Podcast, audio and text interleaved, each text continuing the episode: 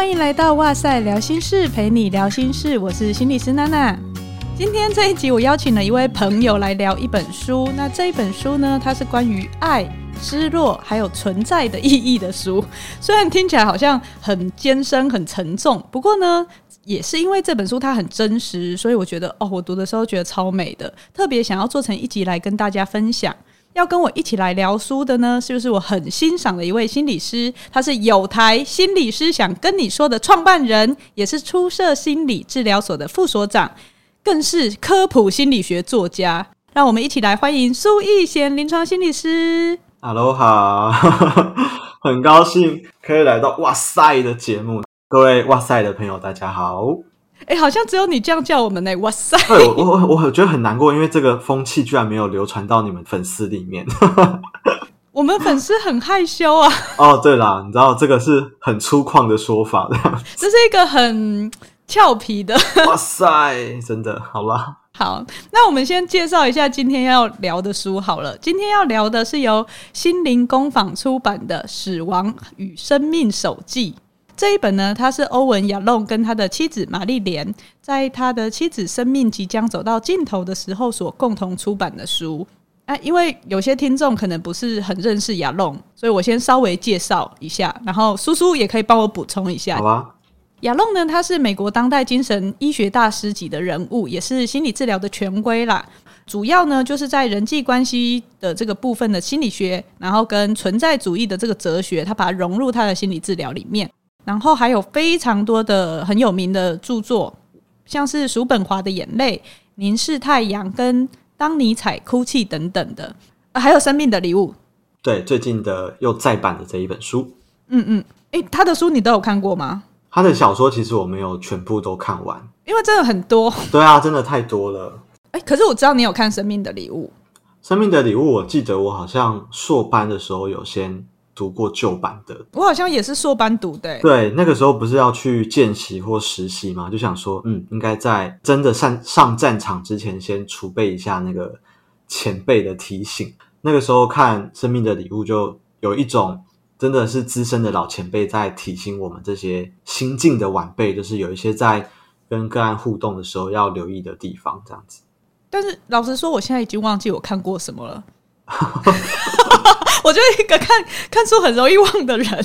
我觉得在你工作之后，觉得它它是一本蛮适合可能两三年就拿出来看一下的书。嗯嗯，因为我们在这段时间新接触的个案啊，或者是新做的事情，像里面有一些东西，我真的是最近看了一次，我想说啊，我之前真的有看到这边吗？对，就跟你有点像，就是那个记忆已经有点模糊了。可是。最近可能因为刚好有某些个案，然后他的状态跟书里面的某一段可能有一些呼应，然后我觉得那个印象又变得更深刻。这样子，我觉得像大师的这种这种书，它就是很适合你隔一段时间拿出来看，拿出来看，它就是一个经典。你的心境跟你当时处在的状态，你看起来就是感受会不同。然后它可以任何时刻都好像可以给你一些提醒。先回来讲这一本，这一本呢，它的特别之处就是它是亚隆还有玛丽莲他们在。知道他的妻子就是罹患癌症，来日不多的情况下，提出来说：“诶，我们把我们所面对的困难记录下来，那对其他以后遇到类似状况的人来说，或许会有一点用处。”所以他们就以轮流，大概一个月各写一篇，差不多这样子的频率来形成这本书。所以读者在看的时候，会跟着他们的记录，感受到那种死亡一天一天逼近，可是他们又要。去面对这个生命中不可避免的低潮跟打击，在这里面的一些真诚、爱跟勇气的故事，大概是这样子的一本书。叔叔，你知道为什么我会想邀请你谈这本书吗？我那个时候有看到你在你自己的脸书上写说：“哎，我买了这本书。”他想：“哦，所以娜娜也对这个主题有兴趣。”然后我就想说：“对啊，为什么？为什么？为什么要来聊 这本书呢？”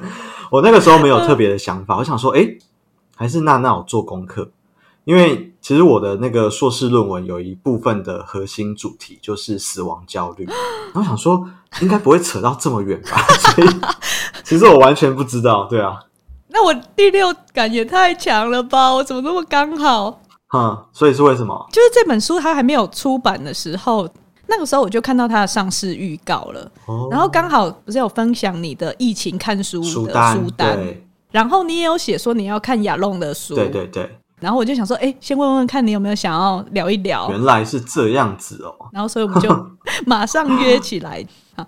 你在看的时候啊，你是怎么看的？就是一下子全部看完，还是分一张一张慢慢看？因为这本书跟亚龙的其他书比起来，我觉得厚度没有那么的沉重嘛。就是他其他小说其实都还蛮厚的，但是这本书它的分量没有那么厚。我原本以为我应该可以就是一两次就把它看完。因为你看书很快，对不对？嘿啦，我就这个习惯阅读。对，我觉得你们都好厉害，看书超快的。我自己觉得这一本书它还蛮不适合一口气看完的，因为哎，这个可能会有点暴雷，但总而言之，大家都知道，就是那个玛丽莲最后就去世了嘛。然后这本书的设计是这样的，大家拿到书的时候可以稍微看一下，它最中间有一段。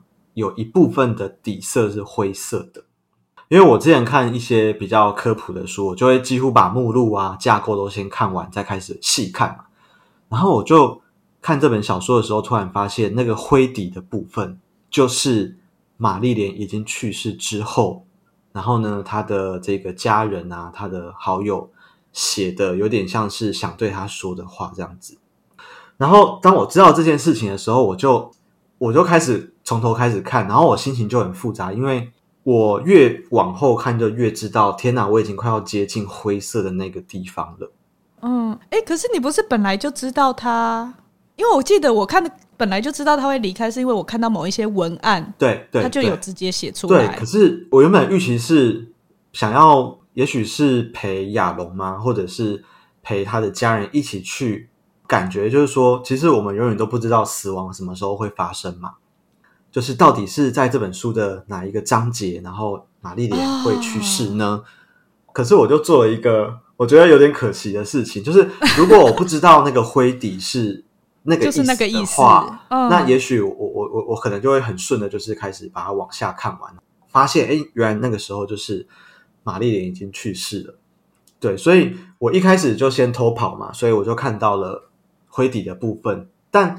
我觉得这一种阅读经验也很特别啦，就是说我就是知道玛丽莲那个时候就会死掉了，但是我在阅读的过程当中，我好像就更能够去感受，就像亚龙在书里面的那一种感觉，就是说他他知道有一个他的妻子的死期就快要到了，可是他好像在面对这种死亡的过程当中，他也是很多的无力，然后无奈。跟自己的很多痛苦会在过程当中不断的出现在他自己身上，或者是他跟他的太太互动的过程当中，这个经验是在阅读这本小说的过程当中，就是我印象非常非常深刻的。这跟你平常看书的习惯差很多，对不对？对，因为我我其实比较习惯看的可能就是比较科普一点的书，那那一类的书籍其实架构就非常明确嘛，所以。有的时候你，你知道架构之后，你就还蛮能够快速的进入这本书的那个世界里面。我后来就在想说，嗯，这本书好像就很不适合用这种方式来阅读，这种很情感的东西，它也许好像不太需要，就是一口气就把它读完。因为我觉得，在亚龙陪伴他的妻子的生命的最后这一段时间，其实也是类似的 work，就是说。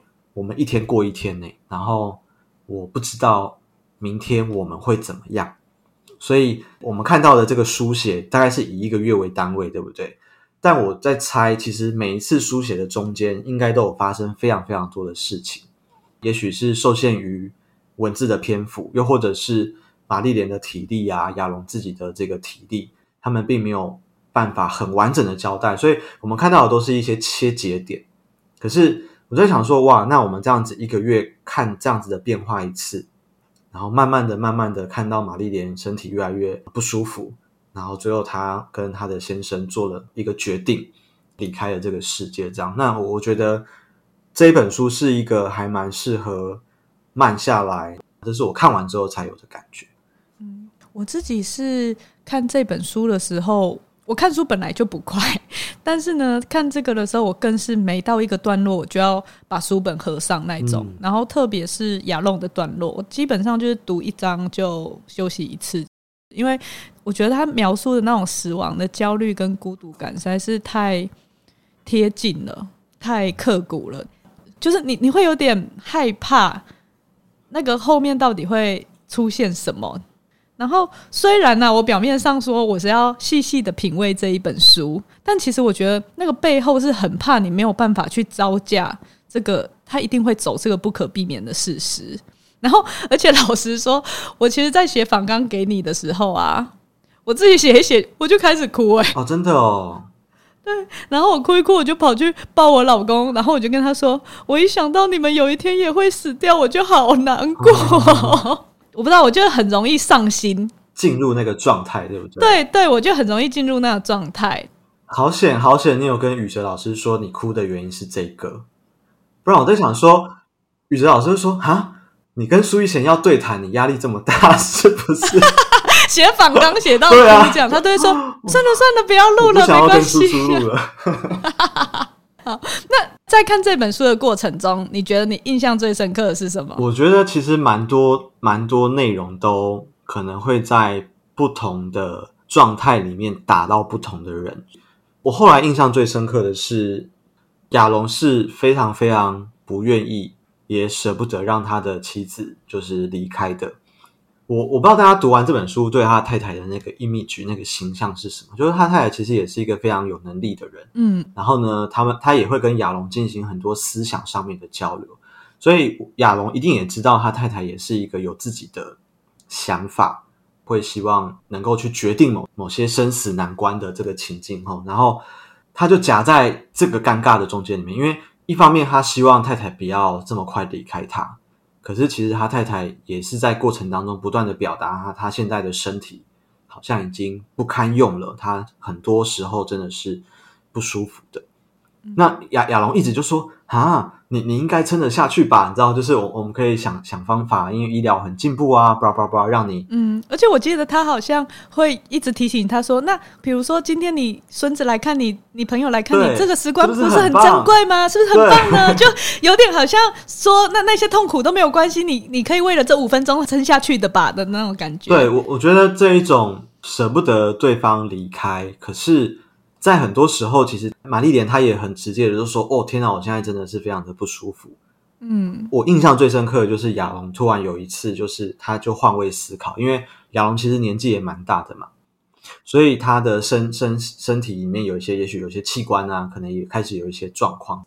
然后他有一次就是身体自己也是不太舒服，他就突然可以去理解说：“哦，天哪，就是是啊，就是老化之后我们的身体。”真的，真的会有很多不舒服的那一种感觉不断的出现，而且他的太太又是一个比较重大的一个疾病，哇，那他在默默承受的那一些身体、生理上的痛苦，哇，应该是自己的好多好多倍哦。所以在这个脉络底下，他终于慢慢的能够理解说，哎，其实玛丽莲对于他所做出的那个决定背后是有一些他他自身的一些感受的考量。那个心境上的转变啦，就是我我印象非常的深刻，因为这个部分真的是你会很真诚的体认到说，诶，即使是大师，他在自己面临这种时刻，身边最爱的人要离开，你要他自己马上换思考，其实也是很不容易的。可是我觉得最酷的，不能讲最酷，最珍贵的，其实就是因为他是大师，他才能那么细致的记录下来，然后跟我们分享他的觉察，他的思考脉络。你丢访刚过来的时候，我就我就写了一句话，说因为我说说敢爱好了。其实我觉得每一段关系的 ending 其实都是结束。诶，仔细这样子一想，就是有的结束是我我跟你不合，所以我们分开了嘛。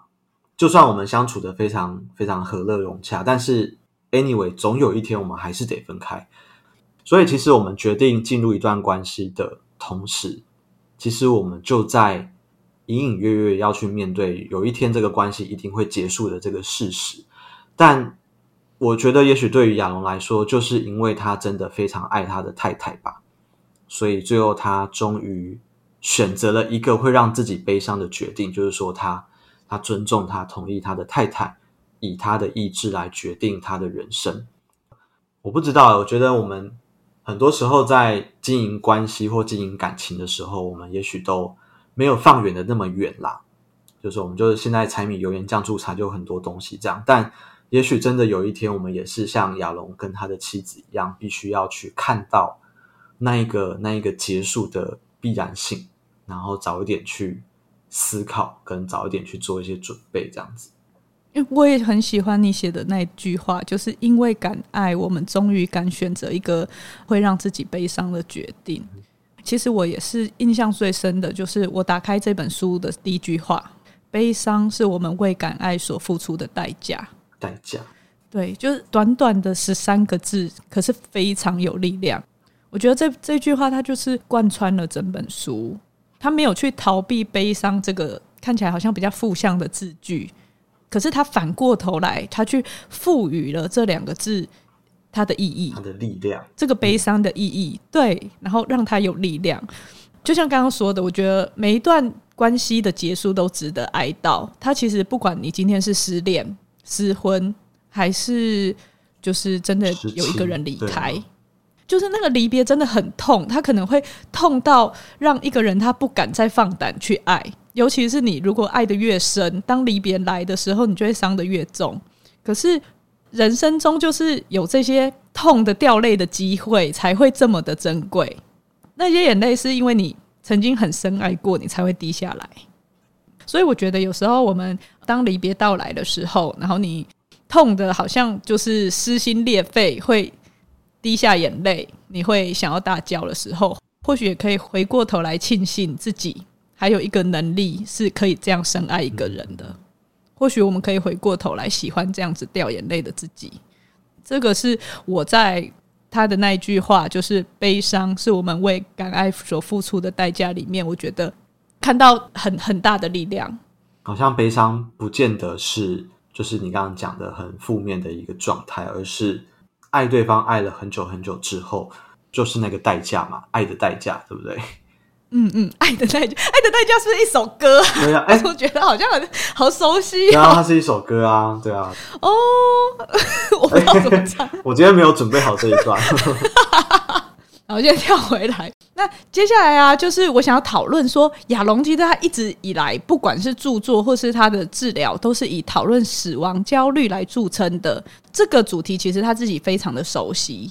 不过，如果今天我们是从治疗师的角色变成当事人的时候，诶，他好像他也知道说，人要活得越充实，然后面对死亡就会越坦然。可是他还是很难以释怀玛丽莲要走了。这会让我想到的是说，诶，我当临床心理师的第一份工作的时候是在癌症中心。那个时候我在癌症中心工作的时候，我就常常问自己说：如果是我生病了，然后可能知道就是，比如说医生跟你说你还有半年啊，或一年啊，你会想做什么？那个时候我就会觉得，哎，我好像都很洒脱，在心里面就会想着说，哎，我要写信给我的亲朋好友啊，告诉他们说，哎，他们对我很好，谢谢他们的存在，然后他们对我有哪一些意义这样子，然后希望他们记得我的笑容之类的，就是我很天真的想法。因为我就会觉得说，我对自己的生命还算满意，好像也没有什么好懊悔的，哦、所以我就觉得，哦，我应该不太会有死亡焦虑这种东西吧。可是呢，当我有了孩子以后，我发现不是这样诶。你会觉得好像永远都有该说的、该做的，永远都不够。尽管你理智上知道，但是无论如何，你就是有满满的不舍。然后我也开始真的会去思考说，哎，我要怎么样有意义的活到最后一刻？如果是你的话，你自己对死亡也有类似的经验吗？对，你刚刚在一边讲的时候，我就想到说，我我脑中突然浮现一个意象啊，就是当一个人他身边的那个人际的连接的线如果越多的话，它是好事也是坏事，因为。那个好事的部分就是说，包包含娜娜，你刚刚提到你的孩子、你的你的家人、你的先生，这这很多线，对不对？嗯、其实在，在呃，我们面对死亡的时候，其实我们知道这些线的存在本身就有一点缓冲那个死亡的焦虑的作用。可是我刚刚讲的那个坏处就是说，正也是因为这些人的存在，你知道吗？光是你刚刚讲的你的家人、你的小孩这一条线一出来的时候，哇！我们很多时候面对死亡的那个担心，已经不是害怕死亡这件事情了，而是我很害怕我跟这个人之间的连接是断裂的。对对对，所以我我自己最早接触死亡，我我印象很深刻，就是小的时候我，我的妈妈会跟我说：“哎，路边那里有人在办丧事。”然后啊，因为哎我是属兔的哈，然后我妈就会说：“这个属兔的不能看。”她说：“哎。”有这回事？对对对，他说就是生肖里面呢、啊，嗯，有一些生肖可能是比较容易被煞到的。小时候我妈就会说，那你就自己要回避啦，这样子哈。那我我长大之后就突然想到了小时候有的这件事情。我觉得这也是大家可以一起来想，就是说我们华人的社会里面，当我们在提到死亡的时候，都是非不得已的时候才会提到。比方说，真的有人去世了。那我们总是得让孩子知道说，诶，去世是什么意思嘛？长大之后来回想，我是觉得有一点可惜的，因为我硕士论文刚好就是在做这一个题目。我们对于死亡的焦虑啊，其实是因为人类太聪明而有的一个悲惨的东西。你可以想象吗？就是我们的思考如果没有那么厉害的话，我们是没有办法想象什么叫死亡的。我们就是每天就是活在当下，然后就是想干嘛就干嘛，然后就这样过了一生，然后突然倒在路上挂掉了。可是就是因为我们有办法预测未来嘛，所以我们就开始像那个亚龙也是，他就会开始不断的想象说：天哪，玛丽莲走了之后我该怎么办？你知道吗？甚至他可以想象他一个人在孤单的房间里面，他可以想象出那一个冲击到底是什么。总而言之，后来我在一些书籍或理论上看到。确实，就是跟亚龙说的一样，如果你的人生其实过得很有意义，也许你对于死亡的焦虑就不会这么的大到无法去收拾。好，那另外一个他提到的这个观点就是说，如果你在死之前，我觉得这也是很像你刚刚讲，就是其实你该做的都做了，哦，然后你你该说的都说了的话，也许在面对离开这件事情的时候，你会比较大一点点的空间去做调试。不过我自己其实因为年纪也稍长嘛，就是 我们开始会陆续接触到很多亲人离开的这个状况啦。然后我觉得亚龙用他的故事告诉我们一个很重要的一个提醒：今天即便我们在对这些理论有再多的了解，其实我们情感上就还是一定会一定会受到一些冲击，受到一些影响。所以我印象很深刻，就是亚龙在。他陪妻子走这段路的时候，他其实还去把他自己之前写的书拿出来看。嗯，对对对，死亡焦虑，我之前写过死亡焦虑的书。那在那个时候，我到底写了些什么？对，所以我觉得这也是我我一直在思考，就是说，其实心理师或治疗师，其实我们也就是一个人嘛，我们也是有情感的。那就算今天我们多知道了一些理论、工具、方法、概念都好。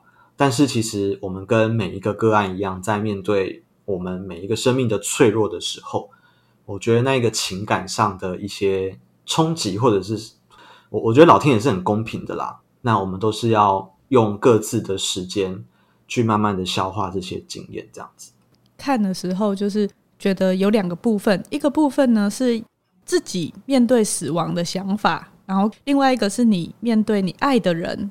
死亡的这个想法，然后我记得那时候他在书里面就有提到说，一想到没有玛丽莲的日子，或者是没有玛丽莲的世界，他自己也会觉得想起来就很可怕，甚至心里会有想到要不要跟他一起走的那个念头。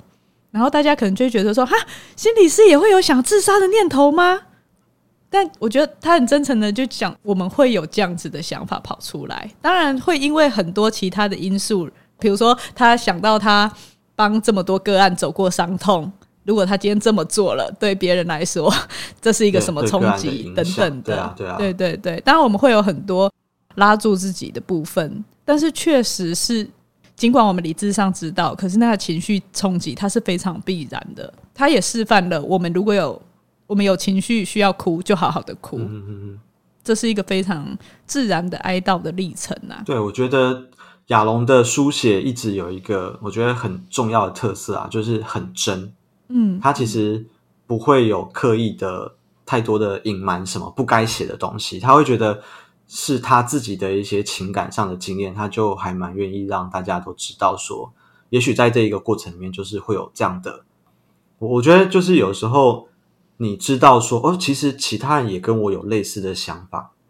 比方说，诶，也许我的家人最近刚离开，然后刚好看到这本书，我发现，诶，亚龙其实在调试这段过程里面，他也有类似的想法。这是我们临床上也很常用的一个概念，普通感。作为治疗师，我们也我们也是有的。其实很多时候，这也许对于正在走过这一段路的人来说，会是一个还蛮大的陪伴，或者是一个安慰的力量，也不一定。我忽然想到，在里面，我觉得还有一个跟失落或死亡有关的，可是它不是肉体上面的死亡。其实他们有一再反复的提到说，最让人心痛的，可能是比如说属于两个人的记忆的这一块，如今只能一个人回忆，或者是两个人都走了以后，他们留下来的这些东西，对他们的儿女还有什么意义吗？我我自己的这个想法，我我觉得肉体的死亡，它本来就是。必然的嘛，嗯、但是像很久以前那个可可夜总会，我不知道你有没有看？有有有。其实，其实我觉得很多人类的文化里面，对于死亡的救赎，其实反而走的就是另外一条线。虽然我已经肉体离开了，可是其实我在这个世界上是有留下什么的。比方说，我有留下孩子，那也许生命的延续本身就证明了我曾经存在这个世界上。也许有的人会说：“诶，我可能没有小孩，但是我诶，我写了一本书，那这本书在在世界上还是找得到，而且比方说，它可能还是有人需要这样的一个观念或概念，会不会这其实也是另外一种形式来证明说，诶，这个人其实曾经是存在过的。